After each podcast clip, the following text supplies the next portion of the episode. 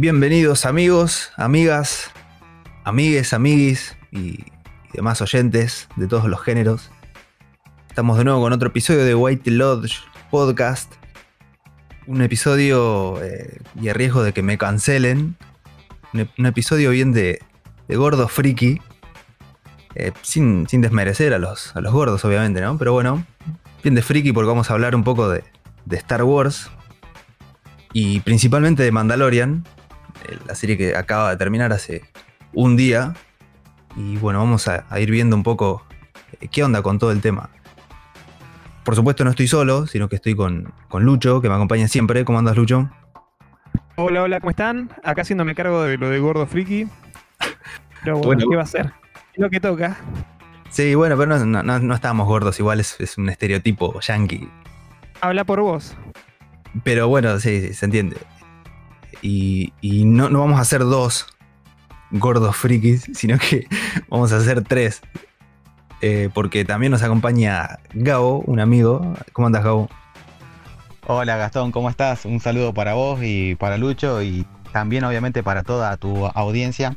La verdad que estoy muy contento de esta oportunidad de poder compartir con vos, eh, que conozco tu recontra fanatismo por Star Wars, y para hablar un poco de, de Mandalorian y también del universo Star Wars en ¿no? Que ha dejado muchas cosas en estos últimos años. Sí, sí, vamos a ver qué, qué, sale de todo esto, ¿no? Porque bueno, han pasado muchas cosas. Eh, vos igual es la primera vez que estás de, de podcastero, ¿no? no, no, de, podcastero no. Yo eh, trabajé en una radio un tiempo, así que tengo un poquito de experiencia como locutor. Y bueno, después también tengo mi, canal de videojuegos que voy a aprovechar de hacer un pequeño chivo. Se llama Gabo Games con dos B larga, después seguramente va a estar mi nombre por ahí cuando lo... Sí. Eh, así que tengo un poco de experiencia grabando audios y demás. Bueno, nada. Bien, bien. Una, una, una experiencia más. Sí, sí, aparte que después esto, bueno, uno se va poniendo medio... Ya te vas acostumbrando, viste, al principio son nervios, pero ya después... Ya está, es una charla más. te relajás, sí, tal cual, sale solo después de taquito. Incluso a nosotros nos pasó con Lucho, eh, el primer episodio o el segundo que grabamos ahí medio encima, medios robotizados, pero bueno, ya después. es lo que hay, vamos flojando de a poquito. Sí. Es verdad, es verdad. La práctica hace al, maestro, igual que los Jedi, ¿no? Claro, tal cual. Depende, de cuál Jedi. Sí. Depende del Jedi, de qué clase de Jedi y, de qué compañía es el Jedi. Pero bueno, eso vamos, a, hablar ahora. Eh. arrancamos picante. sí. sí, sí, tal cual. Bueno, ya de entrada te digo que podríamos avisar por lo menos que si sos muy fan de la. Sí. Perdón, perdón, perdón, te interrumpí. disclaimer, dos puntos. Si te gusta la, eh. trilogía secuela, tomate el palo, pibe. Sí, sí, ya podrías ir yéndote y, o si no, podrías hacer algo, hacer algo mucho mejor que es quedarte y, y entender lo que vamos a decir. ¿Por la odiamos? Claro, por esto no es tirar hate. Obviamente vamos a hablar de Star Wars, pero también vamos a hablar de, otras cosas, o sea, de lo que significa un, una de lo que representa para nosotros. Claro, y, de lo que significa también no solamente a nivel técnico, como son las películas, sino todo el lore de Star Wars que es gigante. Y, por eso creo que conviene preguntarse eh, si hay algo más más grande que Star Wars en el sentido de, que haya un, producto que abarque tantas facetas y que haya mm. fluido en, tantas generaciones como lo viene haciendo Star Wars hace más de 40 años. Y yo pensaba ayer, eh, y hay muy pocos productos que, alcancen este nivel que, que, ha alcanzado Star Wars, que incluye no solamente productos audiovisuales, como son las películas, y más tarde se sumaron las series animadas, ahora se están sumando los spin-off y, las series live action, sino que incluye juegos, cómics, novelas, eh, todo lo que te imagines. Sí, yo creo que lo más cercano, perdón, eh, eh yo, creo que lo más cercano sin duda es, Star Trek, que son casi de la misma generación, me parece. No sé, bueno, Star, Wars, Star Wars creo que fue primero, eh, no lo recuerdo bien. No, Star Trek es un poco antes. Está bien, Star Trek un poco antes.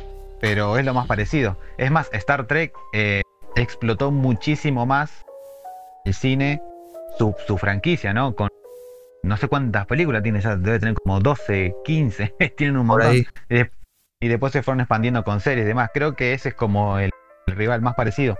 Yo creo que la ventaja que tiene Star Wars es que con muchísimo menos que Star Trek, comparado ¿no? con, con la cantidad de películas, sobre todo, logró crear una cantidad de fanáticos inmensa a lo largo de todo el mundo. No por algo estamos nosotros hablando hablando sobre esto. Creo que esa es la ventaja que tiene Star Wars, como que enamoró mucho más a la audiencia que lo que fue Star Trek, que lo fue construyendo con los años. Sí, sí, totalmente. Aparte que Star Wars lo podés haber conocido eh, por muchas cosas, no solamente por las películas. Hubo una generación, obviamente, la del 70, mm. eh, y, principio de los 80, pero más que nada la del 70, que, que sí conoció Star Wars por, por, por las películas, por la primera, que después se, se, pasó a ser episodio 4. Pero ese mismo año, en 77, por ejemplo, ya salió el primer cómic. O sea que hay gente que conoció Star Wars por los cómics. Hay gente que, que, la conoció años después por un libro, una novela. Y hay gente que la conoció después por los juegos. Y hay gente que en los, en, en los 90, como me pasó a mí, por ejemplo, que lo conocí por las precuelas. Creo que, bueno, no sé, vos, Lucho, bueno, o sea, yo me acuerdo que para cuando salió el episodio 1 yo ya estaba copadísimo. Igual 9 que salió, yo tenía 9 años, era re chico y ya que me había comprado por un peso, que era mi, mi joya. Pero bueno, eh, sí, sí, la verdad que un fanatismo desde muy chico. Como veníamos hablando recién también, la verdad que Star Trek y eso, pero creo que también una, una de las cosas que hizo también a Star Wars tan grande, el que los juegos por lo general han sido o sea, que no sea Star Wars y sea bueno. El, no, el, lore que, ha creado Star Wars a partir de, una sola película es increíble. Eh, sin una temporada que es mm. Boba Fett, salió segundos en la trilogía original, salió minutos. Si lo, juzgás por lo que hizo, era un personaje olvidable. O sea, solamente tenía una armadura bonita. Pero. Claro, por eso digo la importancia de todo el lore expandido que vino después del antiguo universo expandido. Sí, yo por ahí quiero. Voy a, voy a hacer un poco el ortiva yo en lo, en, lo, en lo, personal digo, a mí no me, no me cambió nada en la ecuación de que aparezca Boba Fett y ahora voy a explicar por qué. Eh, porque yo creo que hoy en día, a esta altura, lo menos yo, que gracias a vos Gastón pude verlas animadas y Mandaloriano, y justo con el mismo mando, como que conocí tanto y hay tantos personajes mandalorianos a esta altura, que por ahí la reaparición de Boba Fett para mí fue como, no, no, no fue algo que me moviera el piso, ¿viste? Sí, sí. Bueno, ahora vamos a hablar de eso porque ha pasado, vi mucha gente, o sea, yo creo que todos coincidimos en que estuvo buena. Sí, estuvo buena. Yo eh, personalmente nunca fui fan del personaje clásico, vamos a decir, y, mm. que aparezca ahora y le den un poquito de, las habilidades que se supone que tiene, estuvo bueno. O sea, por ese lado, pero tampoco es como que te, cambia la temporada. Pero es más, es más que nada como un teaser trailer de nos vemos en mi propia serie. No, no, o mi propio Sí, bueno, y se, se acaba de confirmar porque ya habían confirmado que la tercera temporada de Mandalorian iba a ser para diciembre de 2021. Y no, no habían anunciado nada de Boba, pero bueno, con, el, con la escena esa final, eh, se confirmó también que va a tener su propia miniserie. Eh, no se sabe si va a ser cuatro o cinco episodios capaz. Y bueno, va a salir ahí media simultánea también. Así que bueno, creo que es más que nada eso, para darle un, poco como un cierre, un buen cierre al personaje que, en, el, en, el, en, el, universo expandido ha tenido mucha, mucha más importancia. El tema es de Star Wars, cómo, cómo cambió con los años, porque claramente hasta, eh, hasta que lo compró Disney, digamos, eh, definitivamente fue un Star Wars. Mm. A partir de Disney, bueno, cambiaron muchas cosas. Sí, lamentablemente para mal. Sí, ojo, no estoy diciendo que es absolutamente todo mal. Eh, porque bueno, cuando lo compró Disney, la mayoría lo sabe, pero para el que no sabe, cuando lo compró Disney, todo lo que existía antes eh, de Star Wars en el universo expandido dejó de ser canon, digamos, la famosa palabra canon. claro, o sea, dejó de ser eh, algo que, había pasado. Entonces Disney empezó a hacer su, propia historia, digamos, y dejó solamente las películas y las, dos series animadas, va, una serie animada que era de Clone Wars en ese momento. A partir de ahí empezó a crear su propio eh, universo alrededor de las seis películas, de las seis primeras, y bueno, empezó, por ejemplo, una, un par de tiras de cómics Mm. que están muy buenas y, la verdad que tienen un nivel altísimo. Pero lamentablemente y, arruinaron los tres personajes principales. Sí, tal cual. Lo más triste es que ahora en, en, retrospectiva, episodio 7 terminó siendo la mejor de las tres. Sí, tal porque, nos molestó mucho en el momento, creo que por lo menos a mí me molestó que, que el episodio haya sido una especie de, de copia de, de- No, de todas yo- las películas anteriores. Yo a mí, en lo personal, eh, me, me gustaron cosas de, de- de episodio 7. No me cabió que fuera un refrito de episodio 4, pero sí me gustaron mucho los personajes nuevos y me parecía interesante lo que estaban construyendo. Sobre todo con, con Kylo Ren, que tengo que admitir que fue un personaje que me encantó, sobre todo la parte estética.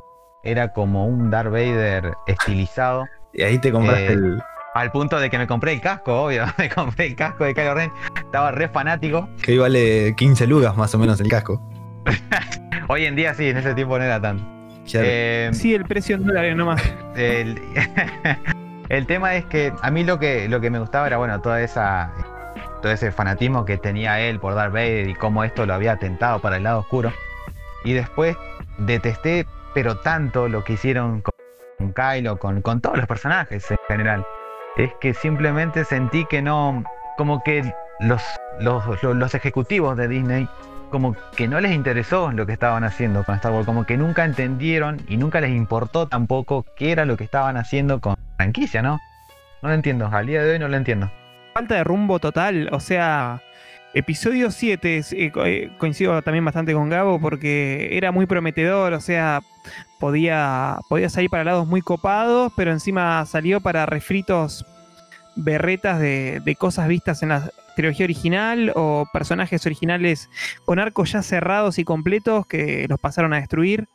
Eh, así que bueno, no sé, es como que una falta de interés Sí, sí. y de conocimiento, ¿viste? O sea, era para, para agarrar los tres pers- personajes que armaron la saga y hacerlos pomada así, preferible hacer la secuela 200 años después cuando ya están todos muertos. Claro. Sí, sí, y de eso se dieron cuenta tarde.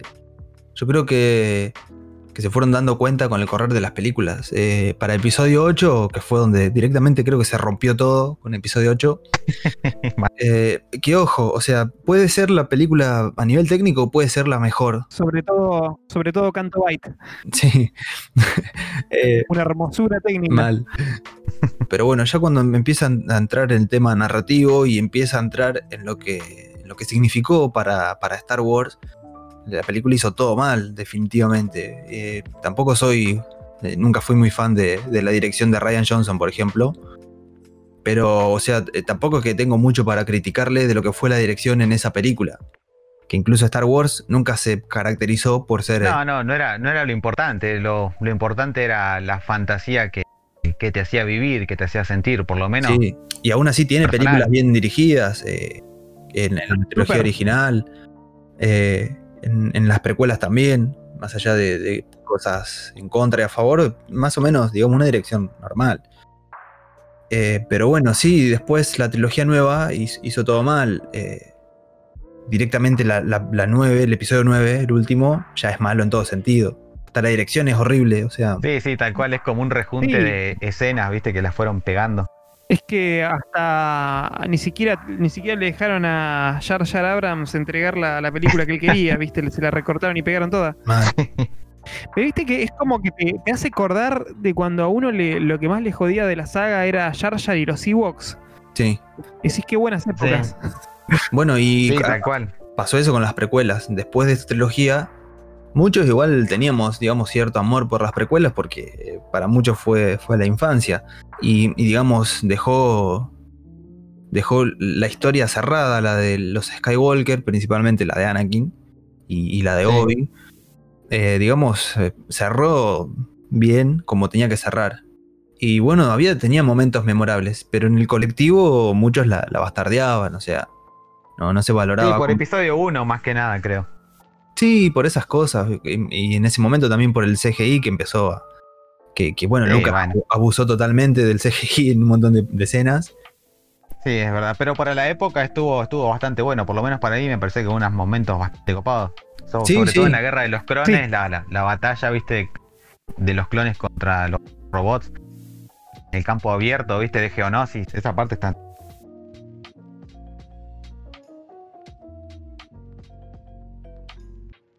Sí. Episodio 1 la que peor envejeció. Sobre todo la, la batalla ahí en. ¿Cómo se llama? En Naboo. eh, Es como que ahora parece PlayStation Sí. 1, ¿viste? A mí, Sí, como, de las precuelas, la, como película en general, la que menos me gusta es episodio 2. Eh, no me gusta la Ah, mira. historia. eh, me parece muy bizarra en partes, pero tiene un- dos o tres escenas que son buenísimas. Lo que decía de Geonosis y demás. A mí me, la, la escena que más me gusta es la que. Eh, la, la- ¿Cómo se llama? La que Anakin usa la fuerza para pelar una pera. Claro. Tiene la historia de Anakin. Y para mí es ese, ese pseudo drama ro- romántico de picnic en el, en el campo que es horrible. Sí, tuvo, mucha arena. Ese Claro, de tuvo Obi-Wan. algunos momentos, Jesús. tuvo, tuvo algunos momentos flojos, pero eh, yo, yo la valoro mucho por el tema de que, bueno, yo igual tengo la misma edad que ustedes, tengo nueve años, pero yo de pibe, yo conozco Star Wars de chiquito porque siempre veía las pelis con mi viejo cuando íbamos a la casa de mi abuelo, ¿viste? Y siempre algo que me quedó era cuando hablaban de la guerra de los clones, episodio 4. Eh, entonces para mí cuando vi la guerra de los clones en episodio 2 fue como, wow, la guerra de los clones, chabón. O sea, tantos años después. Sí, sí. Capaz que es por eso, ¿no? El, el- el fanatismo. No, pero Para mí muy la bien. peor fue episodio 1 porque es aburrida, es como muy larga, muy lenta. Y el tema de la política en el medio. Porque Sí, pasa que se es vendió, medio un- raro. se vendió un poco también como una, una película más para un público infantil. Eh, no coincido Tal con cual. eso de que muchos dicen que Star Wars es para un público infantil. Eh, El que dice ese, el que dice eso directamente no conoce nada de Star Wars. No, es para la familia, creo, es para Claro, el público. es un público, general, obviamente, Para verlo en troto. Mucho más Mixto. familiar. Claro, o sea, no, Sí. no, no estamos diciendo que, que, que Star Wars es lo mismo que una película de Gaspar Noé, pero se entiende no, que por supuesto. Claro, se entiende que, que obviamente tiene otro tono. Pero para las precuelas se esperaba un tono creo que mucho más infantil todavía. Y cuando metieron con la. se metieron en la política de, de- del lore de Star Wars. eh, Mucha gente salió decepcionada. Pero bueno. de- incluso dejó una, una de las mejores escenas, que es la pelea entre, entre Maul, eh, Obi Cada tanto la miro esa escena. aparte y la banda sonora Sí. es tremenda, te pone la piel de gallina. Sí. Es como que tiene cosas demasiado buenas y también cosas demasiado malas. Porque tenés eh, escenas como todo lo que hace Jar Jar Binks eh, o los nenes estos de plástico de, de Tatooine. Sí. Viste que iban ahí a, a festejar con Ana, Anakin y pare- no sé, creo que vi en el kiosco, vi máscaras de mejor calidad, ¿viste? Eh, y después tenés la, la- la pelea de Maul. Sí. Y después tenés una trama política, no sabés a quién querés, quiere- querían, como ella. Eh, Eso es lo que pasaba con George Lucas, tenía buenas ideas, pero las plasmaba media bizarras. Y pasa que Lucas es, es el tipo de las ideas. Lamentablemente hay que decirlo, Lucas no es un buen director, no es un gran director. Ni siquiera hoy en día vos ves todo lo que ha hecho, incluso fuera de Star Wars, que tampoco ha sido, eh, no ha hecho 50 películas, pero eh, Mm. no, no es un director que, que tenga, digamos, una, una impronta que te llame la atención. Obviamente es el cerebro de, Sí. de la saga, pero, pero se la han mantenido con vida muchos otros. Sí, tal cual. Y después eh, Star Wars es, es el monomito hecho, hecho eh, eh, eh, ¿cómo se llama? Historia espacial. O sea, tiene todos los ingredientes de, de la historia típica del héroe, del héroe que se realiza y, y todo, todos los- o sea, es una receta de éxito, pero está perfectamente hecha. Claro, aparte que mezcla encima el tema del western, que bueno, ahora vamos a hablar en Mandalorian, como ha reflotado más todavía. El, bueno, Creo que este, la ópera espacial, este, obviamente. este podcast, este podcast creo que va a ir para dos partes. Parte 1, Sí. Universo Star Wars, parte 2, Mandalorian. Sí, sí. Pero bueno, ese- e- esa es la introducción más o menos a lo que es Star Wars.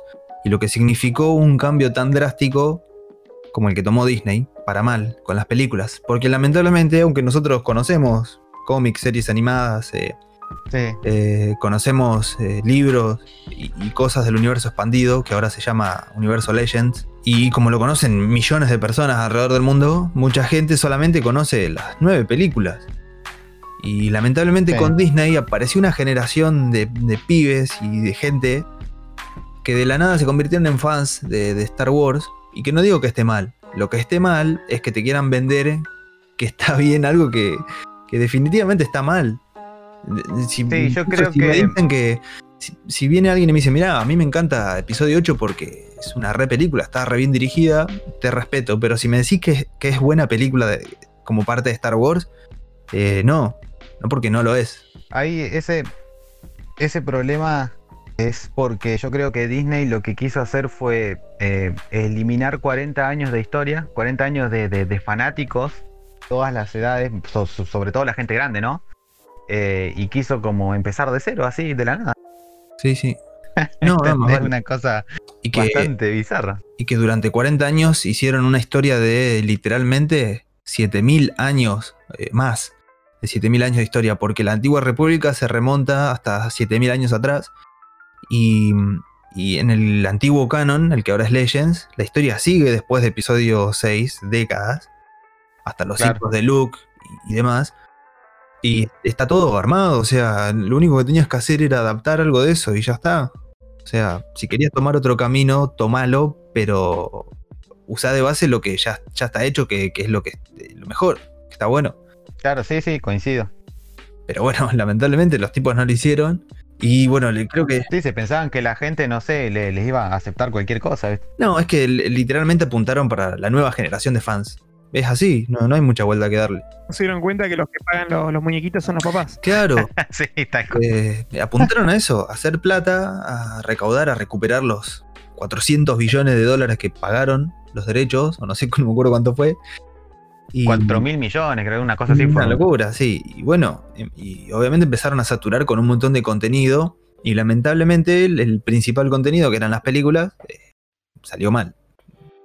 Sí, sigue habiendo un montón de fans de la trilogía nueva, pero claramente cada vez son menos. Ya no quieren salir eh, a la luz, ya, y mucho menos después de lo que estamos viendo en Mandalorian. Eh, ya los, los tipos directamente ya no quieren defender demasiado la trilogía. Y no. Eh, ahora, y por eso justamente ahora se están dedicando a esto. Lo, lo más indignante, que creo que de la trilogía secuela, es que agarraron los tres personajes fundamentales de la. O sea, en los cuales se, va- se construyó la saga. Tenían todos arcos de personajes ya realizados y cerrados. Y primero los hicieron volver atrás. Porque si te fijas, cada cual está peor que cuando em- empieza episodio 4. Ninguno avanzó. Sí, tal cual.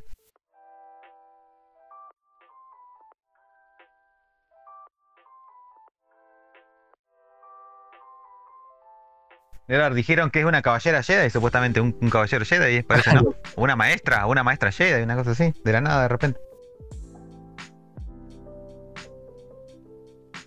Mm, Y no, aparte que veías a Han, el tipo hasta estaba vestido igual que hace 40 años, no había avanzado nada, el loco. no había progresado en su vida el tipo. Claro.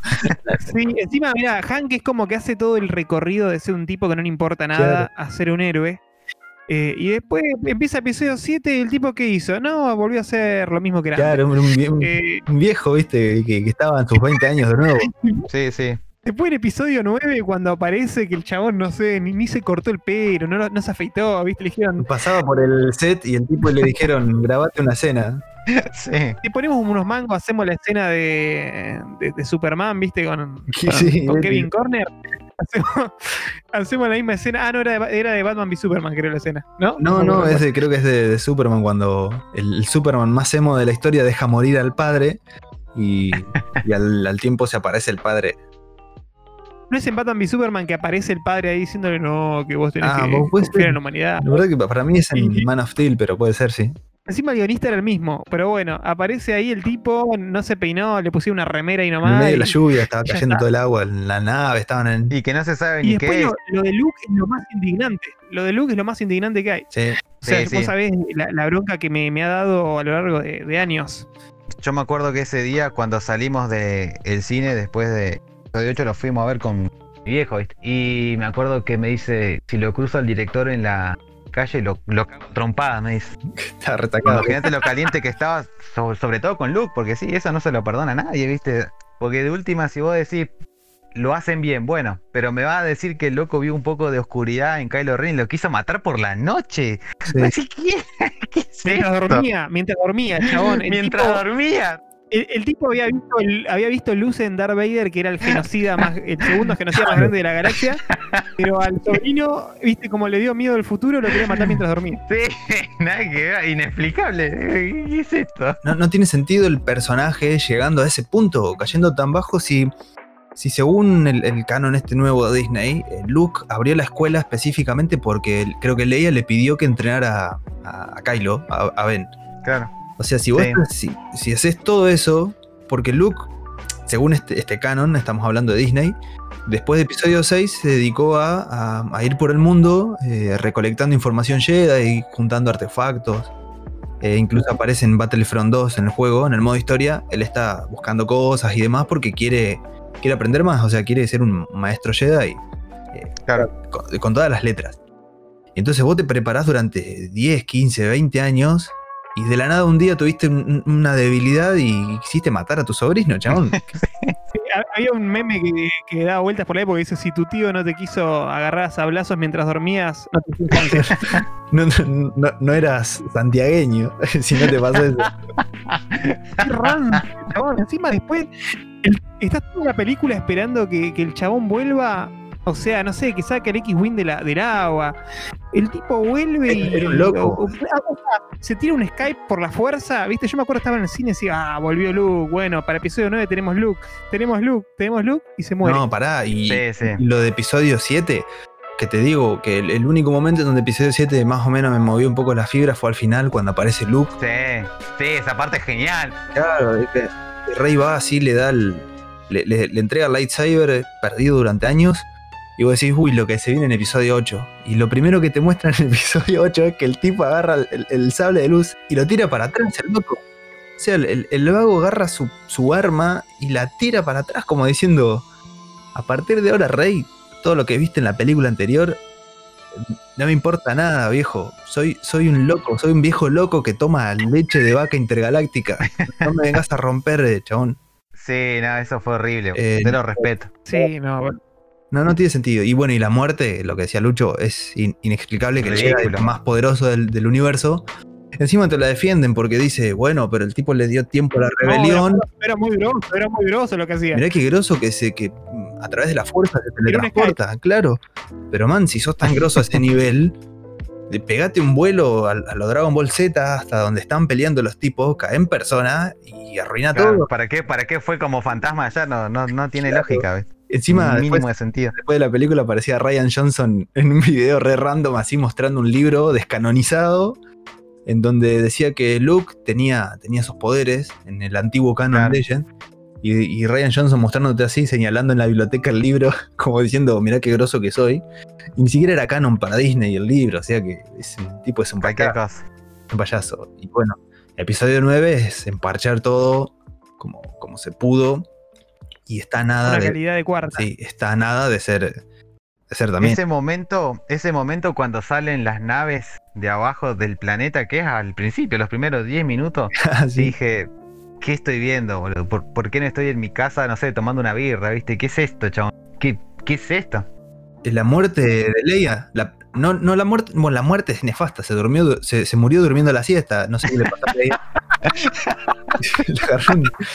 le, agarró un, ataque, no sé qué le pasó hasta el día de hoy, no sé cómo se murió, pero bueno. Le, le agarró un chucho de frío y se murió. Claro, pero eh, y encima ni siquiera no la acompañaba nadie, creo que estaba. No, pero encima hay, hay uno que aparece atrás y dice, no, gastó toda su energía tratando de llegar a su hijo. Claro, Ah, bueno. Un chabón eh, tirando un diálogo como para explicar, como ¿Qué en una parte que dice, no, agarramos la, la, la- ¿cómo se llama? La transmisión de Palpatine. Y ahí aparece un tipo que no viste jamás en la vida y dice, ah, es una de las ciencias de los Sith. sí, sí, mal. Ah, ok. Y después, no sé, seguramente tenés que leerte 5 o 6 cómics para entender quién era ese tipo y por qué sabía Sí, no, y, y lo peor que en episodio 8 le meten un bombazo a la nave que, y que muere el, el almirante Akbar, que por el tipo tuvo la muerte más nefasta en la historia. que en vez de quedarse la mina en la nave, se queda él. Y, y Leia sale volando y vuelve del espacio, o sea, vuelve muerta del espacio a través de la fuerza. Flotando, sí. Y los tipos abren la puerta de la nave y nadie le pasa Como si nada. es que sí, sí. Como si nada, viste, la agarra. Oh, Ley, ¿estás bien? Claro, abrir la puerta. What the fuck? Podía, podía respirar en el agua, pero Claro, no es el como si te espacio, llega el cadete a tu casa y abrís la puerta y lo recibís. Bueno, hicieron lo mismo, pero en medio del espacio. Que eso es, es irrisorio hasta para, hasta para las reglas de Star Wars. No, de Y, facto. Y, y- y- y Leia, con todas las fuerzas, re poderosa, porque había entrenado con, con Luke, eh, vuelve de la vida y se recupera. Y después se muere la otra película durmiendo la siesta. Se muere porque extrañaba a no sé quién. Tira otro Skype, ¿viste? El Es, in- no, es inexplicable. Y bueno, y ni hablar de los tres personajes principales, Rey, Poe y, y, el, y el negro, ¿cómo es? Tiene el nombre ya. eh, y Finn. eh, John Boyega. La China que era re importante en episodio 8 y en episodio 9 la dejaron ahí, no sé. Todos queriendo que se muera el negro y escondido. lo salva, lo salva porque lo amaba. O sea, de la nada, viste, no, no sé. lo único que hubiera sido copado hubiera sido que se muera ahí el negro como para que tenga un fin de arco de personaje copado. Claro. Sí, tal cual. ¿Viste? Coincido. Hubiera sido respetable el arco. Sí, tal cual. No, pero tengo que salvar lo que amo. Y mientras atrás revientan la, mientras atrás revientan la puerta. Claro, y encima después eh, la sacaron a la, a la actriz esta, que eh, Rose, Rose Tico, el nombre más horrible del mundo. Eh, en el episodio 9 ni apareció. La bardearon los fans, tuvo que Sí, cerrar. porque la gente la odiaba. Sí, la dieron hasta Sí, sí. la largaban en los pósteres oficiales. Pusieron un desastre los No, no. El pibito con la escoba al final de la saga, que la hace Sí, flotar. sí, ¿Qué sí, es, sí. chabón? Muy pedorro, bro. Pero pasa que ese nene, eh, si viste el cómic 184, entrenó en el Templo Jedi. Lo entrenó. Lo peor que ni siquiera lo, lo explican a eso ya. O sea, los cómics directamente dijeron, pará, no podemos explicar tantas cosas es- inexplicables. Y si se dedicaron solamente a, a abarcar el espacio entre episodio 3 y episodio 4, dijeron, vamos a meternos con esto porque no, no podemos explicar semejante burrada. Pero pasa que ahora va a salir, viste, el, el cómic del nene con la escoba. Sí, y lo bueno, y lo de Rey, la verdad que es, el- es la cara visible junto con Kylo. Lo de Kylo te lo puedo No. aceptar. eh, Nefasto, puedo nefasto. aceptar mil cosas de Kylo, pero lo de Rey es inaceptable. Por donde lo mires. De la historia, eh, el, el progreso sentido. que tiene, la evolución es, nada, es inexplicable. Dicen que para explicar lo de. Porque hay una escena en la que Rey como que se mete en la mente de Kylo, me parece. Sí. Eh, en episodio 7, Kylo como que se mete en la cabeza. Entonces, en, en- en la cabeza de, de- de Rey, ¿no? Entonces, supuestamente en el libro explican que cuando Kylo se mete en la cabeza de Rey, ella copia los poderes de la mente de Kylo y lo usa después en episodio 8. Creo que por eso tenían esa conexión, ¿viste? No sé, esa burrada. Y el tipo se le aparece en cuero. Que se come- Ay, qué gracioso. Muy bizarro. Muy No, bizarro, boludo. es que- Hizo muy un, copy, bizarro. un copy-paste de- del entrenamiento. Ya, exactamente, que por eso, por, ah, ahí está, que por eso podía ella ser tan buena con el sable y demás, porque como que había copiado la enseñanza de Kyler, no sé, qué sé. Tan patético. O sea, en, en episodio 1, episodio 1, en episodio 7, llega la mina y lo faja. En episodio 8, eh, lo vuelve a fajar. En episodio 9 lo vuelve a fajar. Sí, y encima se El unen en el episodio 8 uno en un. ahí cuando pelean contra Snoke, otro personaje Sí, recontra desaprovechado. Andy Serkis. Tenían Andy Serkis, chabón. Encima que ni siquiera explican de dónde salió. Yo no sé dónde salió Snoke. Y ahora, supuestamente, bueno, ahora ya vamos a empezar a hablar de Pero Mandalorian. ¿viste, viste, chabón, que me decía pisa episodio 9 y ves un frasco con un Snoke adentro? Claro. Ah, bueno, sí, un clon, ¿viste? Ah, Claro. me olvidé ese detalle, me olvidé ese detalle. Ahí está todo explicado. Sí, sí, sí.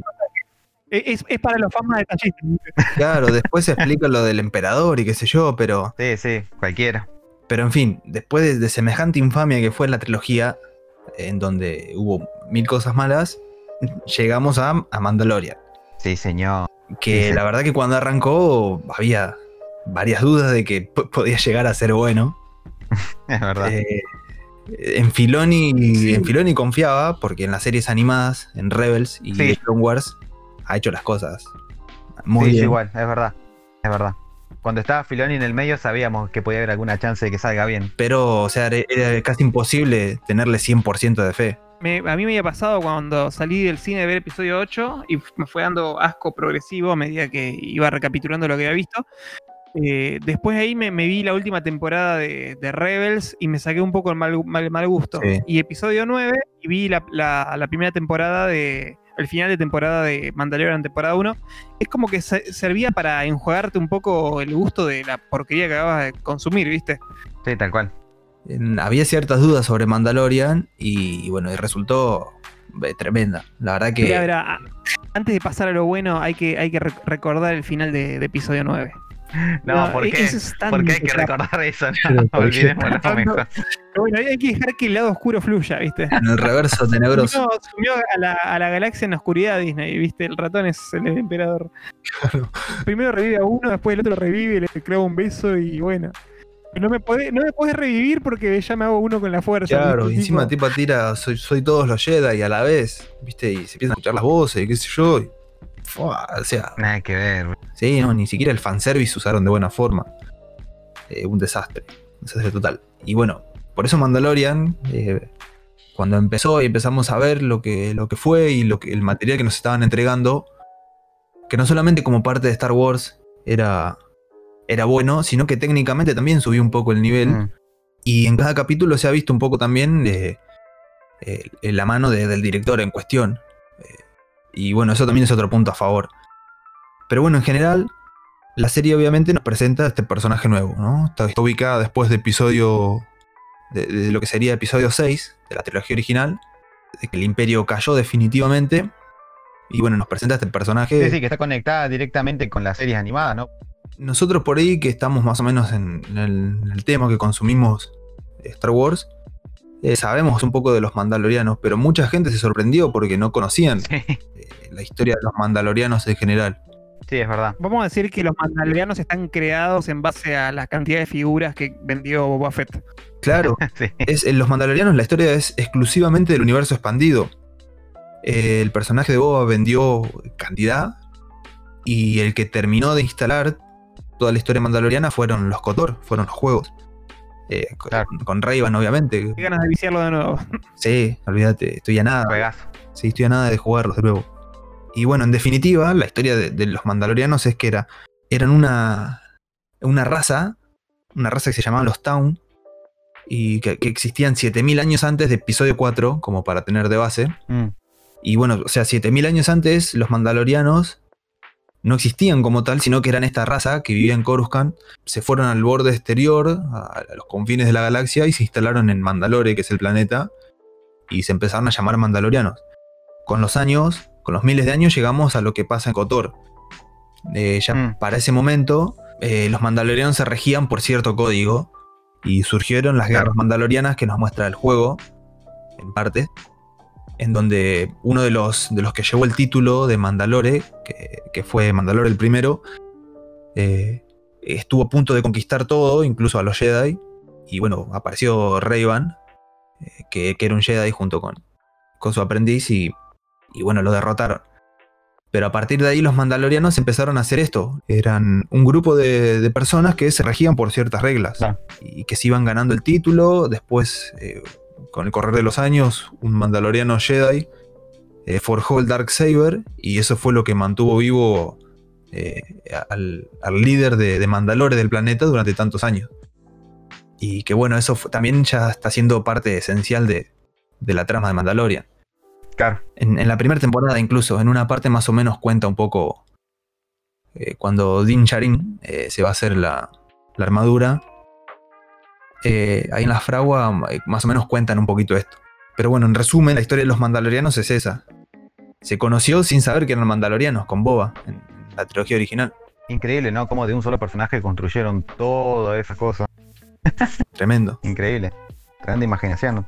Y bueno, le- no sé, la, por ejemplo, la temporada 1 creo que, que presenta el contexto eh, de una forma genial. Creo que automáticamente en uno o dos episodios ya te sentís parte del, del universo de la Sí, serie. ya te enamora. Sí, y sentís que estás, estás siendo parte de Star Wars, cosa que con la trilogía nueva no pasó. Sí, tal cual. Claro. Bueno, lo que pasa es que Dave Filoni yo creo que es un maestro para, para mezclar las sensaciones de las, de las películas de Star Wars. Porque es como que Mandalorian es episodio 4, 5 y 6. Es así, tiene, tiene esa esencia, ese humor por momentos, con los monstruos que aparecen, la cantidad de, de alienígenas, ¿viste? Con, Sí, sí, con el mundo, los mundos Tiene- en general. con el mundo. Sí, tal cual. Tiene, el punto justo de humor que es el, el humor de Star Wars, que no, no es el mismo humor de, de ¿cómo se llama? de Marvel.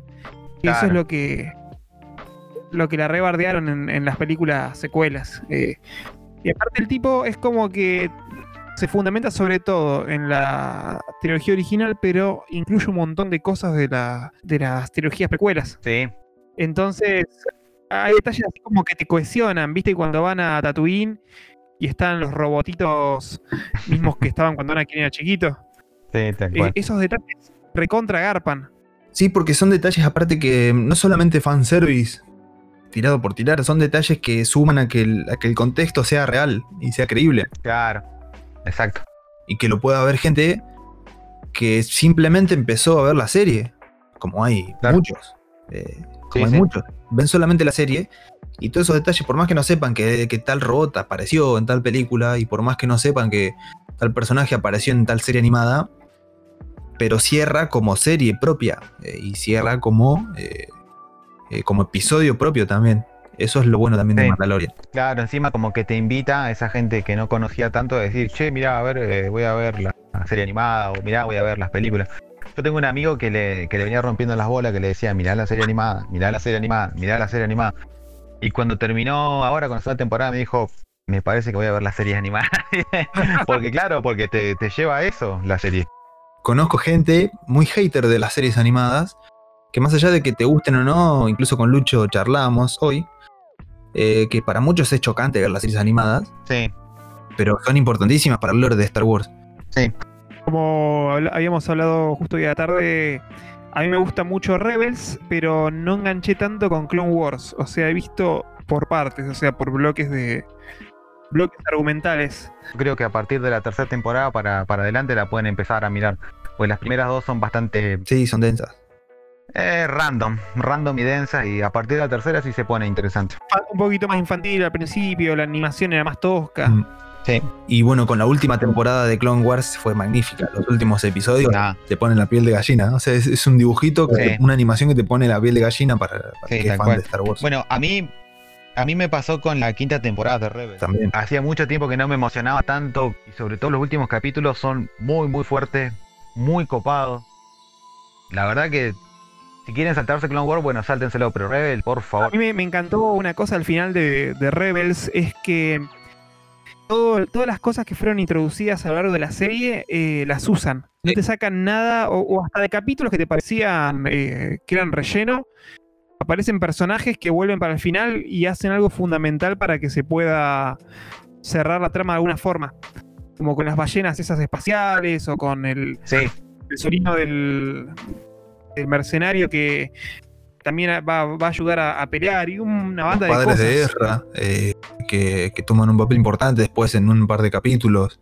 Sí, aparte que todo lo que volvieron a hacer canon, por ejemplo, como Traun, el gran almirante Traun, que es un personaje Trump. muy conocido, Trump, sí, el gran almirante Trump. ahí ganaste Trump, Donald Trump. Eh, eh, bueno, que, que lo, digamos, lo canonizaron de nuevo y en Rebels lo metieron y tiene todo el sentido del mundo y el cierre que le dan es buenísimo y bueno, ahora está el caer que aparezca en, el, en live action.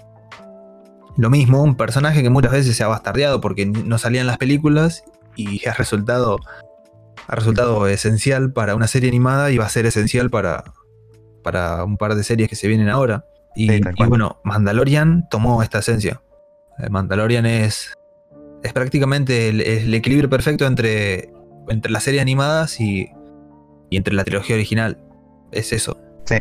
Es como decir las series animadas perfectamente llevadas al live action. Exacto, sí, coincido. Y que bueno, lo que decíamos, además de eso, técnicamente lo han hecho muy bien. Más allá de que hay un par de episodios con los codos. eh, pe- pero por ejemplo, a mí en particular me gusta mucho que bueno, tiene todos los elementos que tiene el western, el género. Y también tiene mucha influencia de lo que decíamos de, por ejemplo, Kurosawa. Y un capítulo que es el, el cuarto, creo que es. Seguramente se acuerdan cuando Mando eh, con Cara Dune van a defender un pueblito, que es un capítulo que es medio. Sí, Y o sea, el capítulo sirve para nada para presentar a Cara Dune. Claro. sí. Es exactamente la misma historia que, por ejemplo, Los Siete Samuráis, la, la película, que es un clásico total. Y está re bien llevada porque es un claro guiño de, de la serie al director. Y después se vuelve a ver, por ejemplo, en, en el episodio de Ahsoka de la segunda temporada, eh, claramente influenciada por, Ahí- por Yojimbo iba a también. decir ese, ese capítulo en particular, ah, eh, porque viste que mm, Kurosawa hacía una, una de las cosas que más te destacan es como, o sea, que te quedan en la, en la retina es la el uso del ambiente, eh, Sí, los elementos, viste, y en ese capítulo el 5, eh, el- como el viento con esa neblina, la ciudad esa oculta en la oscuridad, eh, que a la vez es como que representa que está, vamos a decir, bajo la influencia de, esta mujer que sigue a no sé si pertenece al imperio, pero aún así después cómo cambia el ambiente del lugar una vez que la ciudad es liberada. sí. Y aparte que técnicamente tiene muchísimo de Kurosawa también. Eh, y bueno, la presentación de Ahsoka. En realidad tuvo un par de presentaciones la serie eh, Mandalorian. La de Baby Yoda al final, eh, yo creo que ese, es- ese momento rompió literalmente el año. Sí, yo creo que sí. no se le esperaba a nadie. Y creo que fue el, creo que fue el primer momento donde dijeron, "Est- esta serie eh, está yendo por un camino totalmente arriesgado. Y bueno, cuando aparece el, el bebé Yoda ahí, vos decís, nada, no puede ser, ¿qué, qué es esto? ¿Qué es esto? Y automáticamente eh, la tenías que seguir, no podías dejar de verlo. Se encendieron las alarmas de todos los fanáticos de Star Wars y recorrió toda la galaxia conocida. Vamos conociendo qué clase de mandaloriano, de, de mandaloriano es. Acento. Que, sí. Eh, que bueno, es un mandaloriano, digamos, mucho más religioso, porque se atiene a las leyes, el tipo no rompe ninguna regla. This is the way. Claro, eh, jamás se saca el casco, o sea, es esa clase de mandalorianos. Sí, o sea, gente que ni siquiera es de sangre, son más fundamentalistas, como dice el dicho, más que el Papa. Y después los otros que son eh, nacidos en Mandalor. Claro, que vos ten- tenés el clan Ren, por ejemplo, que, que también, que es importantísimo. El clan Bisla. Uno de los Bislas es el que creó el Darksaber eh, cientos de años atrás. Y el tipo este que, que fue adoptado por, por la Death Watch, eh, ni siquiera se quería sacar el casco, o sea, Sí, sí. Y fue interesante eh, a base de esos flashbacks y demás, cómo llegó a donde estaba. Sí, tal cual. De, un- otra- otro detalle, eh, cómo Sí. crear un buen villano. Creo que para empezar tenés que contratar un, un buen actor. Eh, o sea, poner a, a Gustavo Fring, ahí a Giancarlo Esposito, Chilena. sí, en Breaking Bad. Eh, a ver, me, acuerdo, me acuerdo de Breaking Bad cuando decía, Gladio, no le deseamos el mal. Habla mejor que los chilenos, el tipo. Bueno, eh, como derrapé, pero digo, eh, con este tipo, un buen actor, lo que impone el tipo solamente estando en cámara, aparte no, no cayeron en que tiene que ser otro Sith, o un acólito, o un seguidor, o un aprendiz o- oculto de. El aprendiz oculto del aprendiz oculto de- del emperador, ¿viste? No, lo que garpa es porque es un estratega. Si no decían que iba a aparecer Traun, tranquilamente podría haber sido el personaje que lo hubiera reemplazado en el canon Disney. Y bueno, y el tipo al final, si no era porque. Porque intercede, intercede Luke, el tipo ganaba. Sí. Estaba todo, todo bajo control. O sea, el tipo estaba ahí tirado retranca, sabía que en cualquier momento venían y los carneaban a todos. Sí, tal cual. O sea, eso es un plano. O sea, después por ese camino tiene Claro, que seguir. me y parece. bueno, otra vez. eh, cosa que no tiene la trilogía, la última trilogía, que tiene un villano más rancio que el otro. Sí, sí, tal cual. em, que las motivaciones son horribles. Y la motivación de, de Moff Gideon es genial. El tipo estaba viendo que, que su vida se, se derrumbaba porque el imperio había caído. Y bueno, eh, o sea, se, daba cuenta que tenía que hacer algo. Sí, yo, yo pensé que iba a ser eh, iba a ser el fundador de la primera orden, pero me parece que estoy empezando a sentir que va a ser Thrawn el que va a ser la primera orden. Me parece que Moff Gideon representa como el final del imperio. Parece que por lo menos las señales que me está dejando la serie me, me dan a entender como que Thrawn va a tener algún contacto, viste, con, ay, Creo se que me fue el están nombre, con el juntos. emperador y que él- el emperador le va a decir como que forme Sí, la sí, primera van a orden. ir por ese lado. Porque si no se acuerdan de, de- de todas esas pavadas que metieron en cómics, el, empera- el emperador estaba oculto en el borde exterior. Claro. Pero después mm, Gideon lo que está haciendo es buscar eh, la sangre y están en un proyecto de clonación. O sea que para mí están todos trabajando siguiendo las instrucciones de el Palpa. Sí, que em, Puede ser, sí. Y porque incluso mencionan, en la segunda temporada mencionan una de las... eh, cuando están hablando el, el mando y el pelado con, con ese, ese imperial, eh, mencionan una de las... De, de las cosas que, que Palpatine hi- hizo o dejó después de morir, que tenían que destruir un montón de mundos y hacer ciertas cosas que él había dejado y que se mencionan en, En el juego, ¿no? En el, en el juego, claro, en Battlefront 2, eh, que es cuando aparece un droide con un mensaje grabado de Palpatine y, y se ve la cara de él. Mm. Y que no me acuerdo cómo se llamaba la operación. ¿Operación Ceniza? No, no, no me acuerdo. y la Operación Valkyria. Claro. Sí. Eh, y, y claro, obviamente, eh, el- si es el Sith más poderoso de la galaxia, Claro. Traun y, y Gideon, obviamente están en esa Cada uno línea. por su lado, claro, cada uno por su lado haciendo lo suyo. Seguramente le envió la sangre eh, para formar los, los clones del emperador, capaz. Y puede ser, puede ser que esté relacionado con eso. También puede ser que la sangre se haya usado para, para los Dark Troopers que fueron pasando de fase y que supuestamente También. eran clones al principio y como no, no servían, eh, terminaron siendo droides directamente. Pero bueno, puede ser para lo que sea. Eh, Sí, sí, sí, la dejan picando. Sí, pero yo creo que, que van a con Traum van a apuntar más para ese lado, ¿no? De conectar. Mm. Eh, El chabón este, el tipo tenía lo- la guardia pretoriana que eran inmunes a la fuerza. Snoke. Sí, Snoke.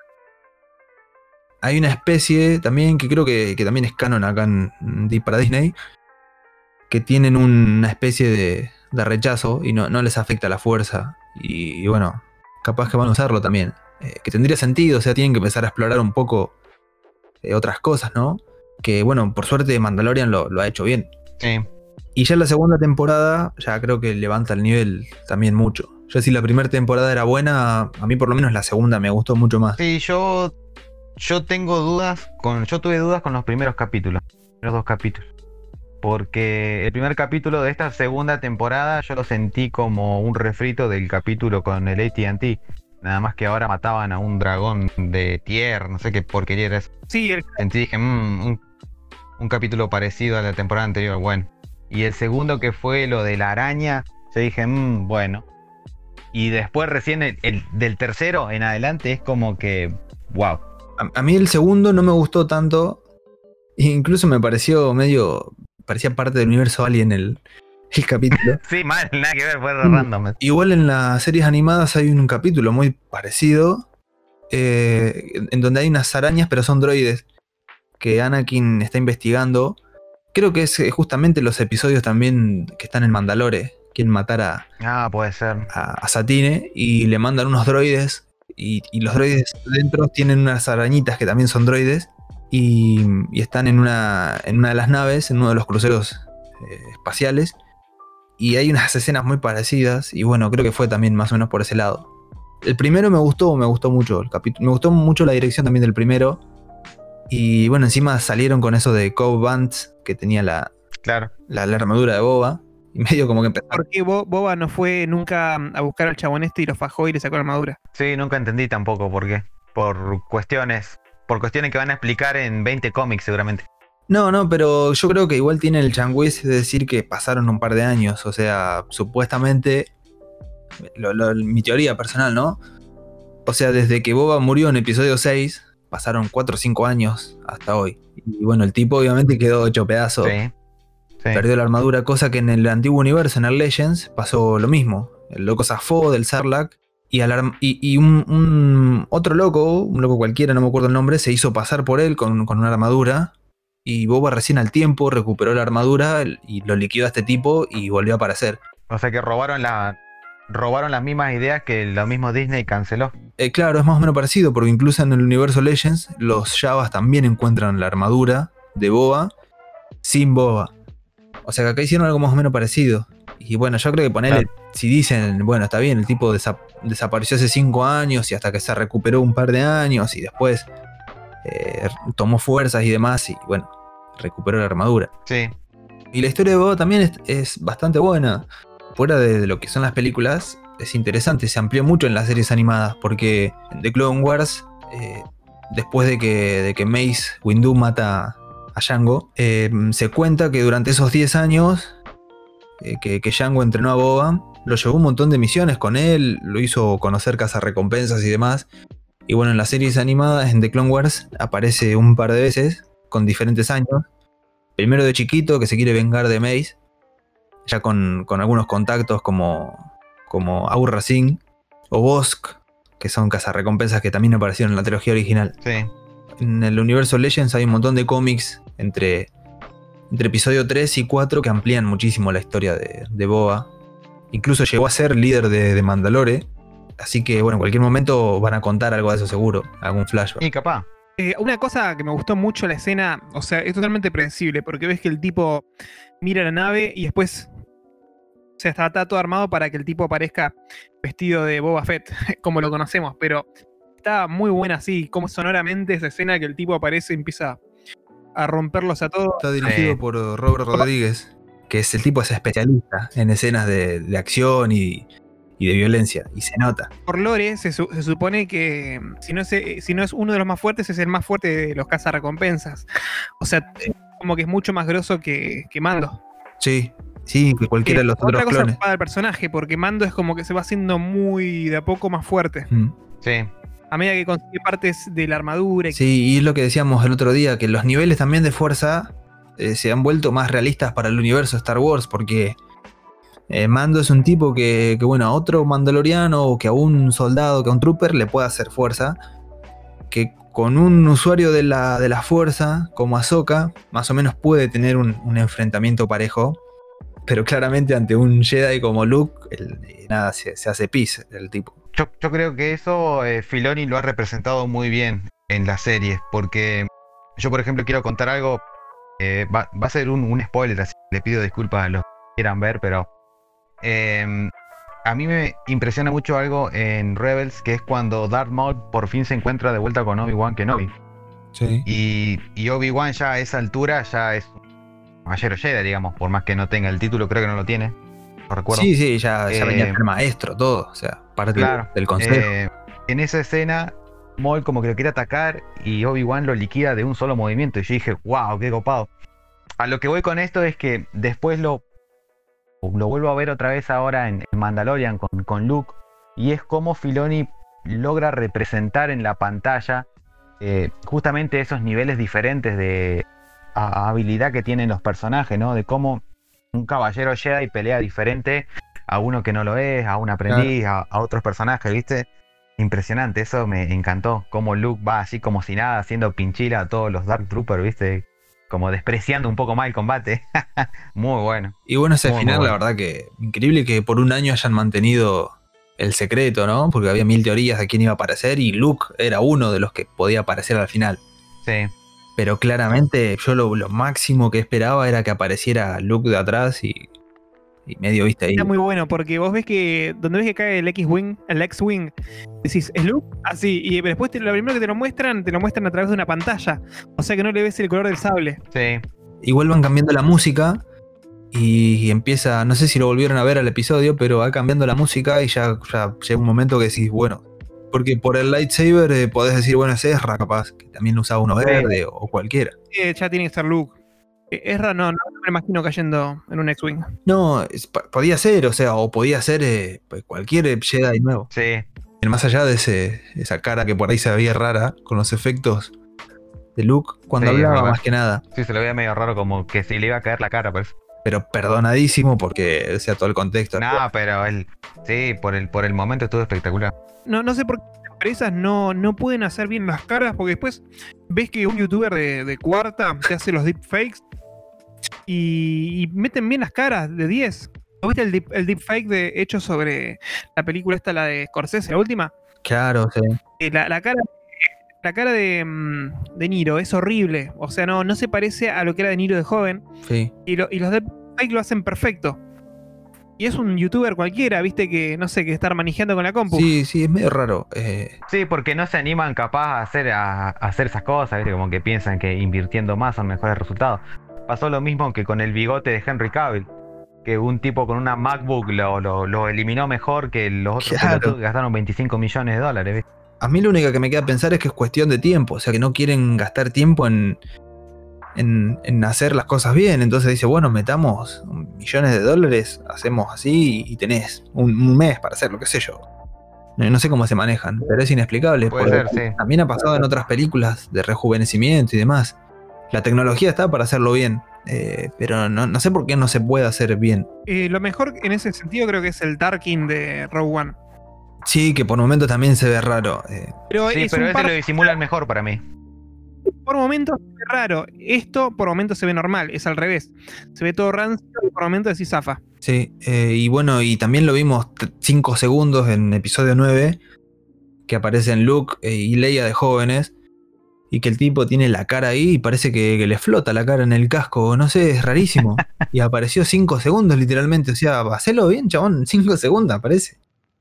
Claro, y ahora viene una serie, una serie con mucho menos presupuesto, y, y que, es una serie que ni siquiera, ni siquiera tenía de, de base al personaje, y está bien, con, con pros y contras, eh, lo hizo mucho mejor. O sea, no tiene sentido. Sí. La propia película de Star Wars que te cierra la trilogía no te lo puede hacer bien 5 segundos y, y una serie spin-off te cierra toda. Te cierra dos temporadas con el personaje dándole eh, la importancia que tendría que habérsele dado siempre y que Disney no se la dio en su momento. O sea, también es inexplicable. Pero bueno, eh, la verdad que fue un finalazo. Y, bueno, hay que ver qué se viene ahora, ¿no? Sí, yo estoy un poco preocupado con el futuro de Star Wars por una cuestión de que muchas de estas series anunciadas yo las veo re al pedo. No sé por qué tienen que hacer tantas, no sé por qué no se toman el tiempo de planificar y hacer cosas que tengan mayor sentido, porque yo por ejemplo tengo acá la lista para tirar un par de nombres. Eh, la serie esta de Andor, por ejemplo. Crap que total. te o muestran sea, al, este, al personaje de Diego Luna, ¿viste? ¿Para qué? ¿Para un spin-off de un spin-off. Un spin-off de un tipo que se muere, que ya sabe que se muere. O sea, ¿para qué carajo quiero saber eso? O sea, Sí. la, la de Lando lo mismo. Es como, bueno, sale más barato que hacer una de Han Solo, ponele. eh, porque Lando es como un Han Solo negro. Y bueno, vamos a meterlo. Como es El negro. actor de Lando que el actor de Han. Claro, No se sabe igual si va a ser el, el Lando viejo o el Lando joven, no dijeron nada. claro. O los dos. Va a ser un Lando viejo con la cara pegada, ¿viste? Estaría bueno, sí. que manden un re bizarro. Eh, Sí, esas dos yo creo que descartadísimas ya. Eh, la de los droid igual, a Droid Story. Sí. The Acolyte. eh, no, perdón, esa no. Eh, la otra, Visions.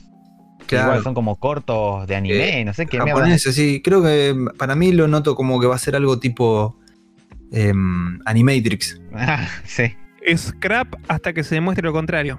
A las que sí le tengo fe, porque van a ser miniseries, es a la de Ahsoka y la de Rangers. Está por verse a ver qué va a ser, pero también va a ser contemporánea. Eh, yo creo que esas son las dos que pueden haber salido bien, o que, que van a salir bien. Sí, sí, sí. Esas dos son las únicas que me interesa ver.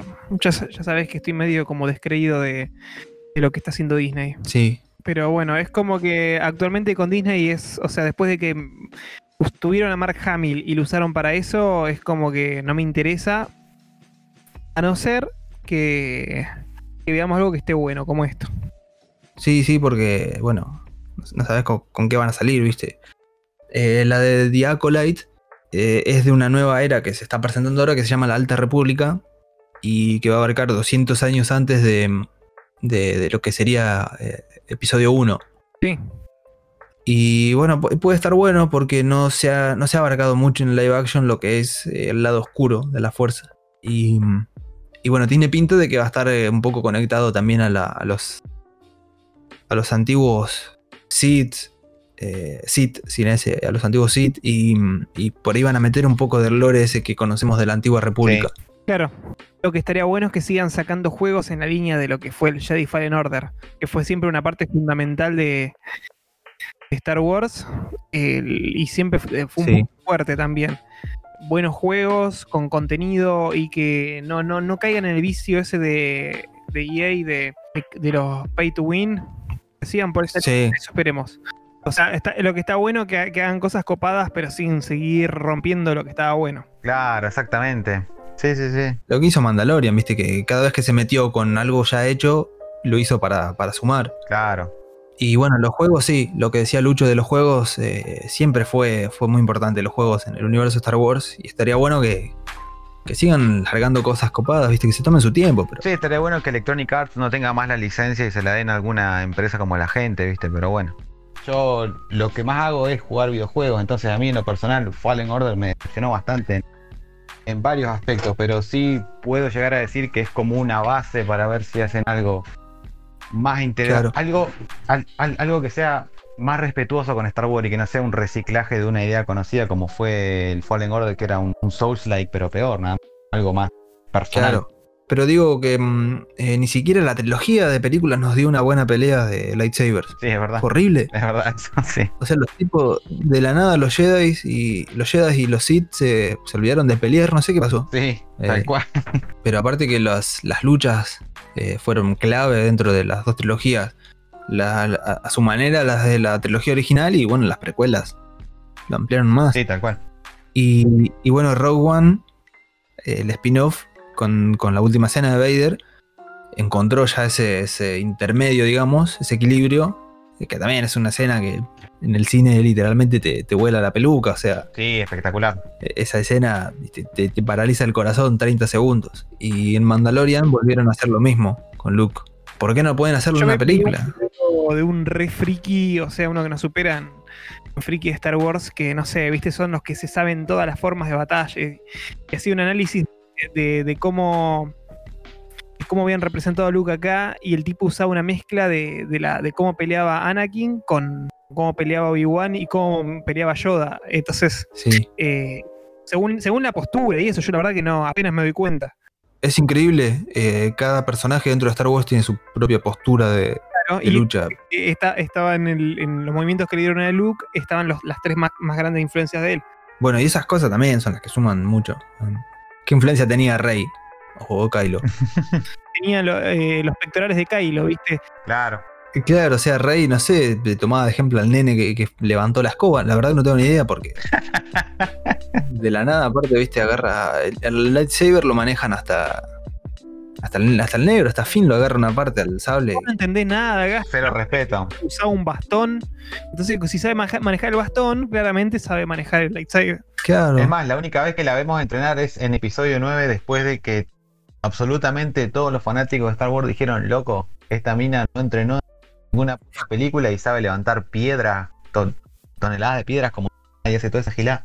Ahí recién después en la última película le dijeron, bueno, vamos a mostrarle un poquito que está haciendo cosas, ¿viste? Sí, no, encima, encima en el episodio. En episodio 8, o sea, cuando pilota, piloteaba, piloteaba mejor que Finn. Peleaba el sable y viste la parte de las piedras que dice, ah, ahora levantar piedras nomás. Nah. Se levanta 14.000 piedras. Sí, sí, sí, sí. Eh, Es ridículo. lo faja Luke con un palo. Hijos. Agarra palazos a Luke, déjame hinchar, ¿no? Y no tiene sentido dentro del propio universo de, de Star Wars, ni siquiera. O sea, eso es lo peor, lo más triste.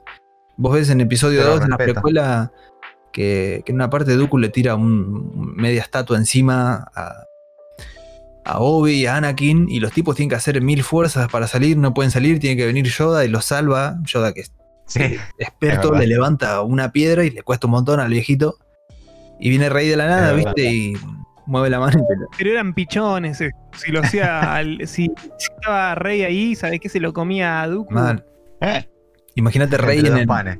Rey en Mandalorian, imagínate cuando lo ve llegar a Luke, lo, lo- lo va a encarar directamente. Le dice, pará, ¿quién sos, papá? No, Para cuando Luke ¿Quién te conoce? y se fue con el Lady Yoda. claro. Todos los Jedi soy, soy yo, le tira a Rey. Y Luke le dice, pará, que yo también soy el Jedi y todavía no llegamos a esa parte. Y aparece, aparece Rey, ¿viste? Y lo enfrenta, cualquier cosa. Sí, sí. Pero bueno, eh, ya más o menos para finalizar, ya tiramos todo el hate que había que tirar. Ya hablamos de Mandalorian. Siempre se puede más. Sí, siempre se puede más, pero bueno, no, no nos vamos a estirar más ya.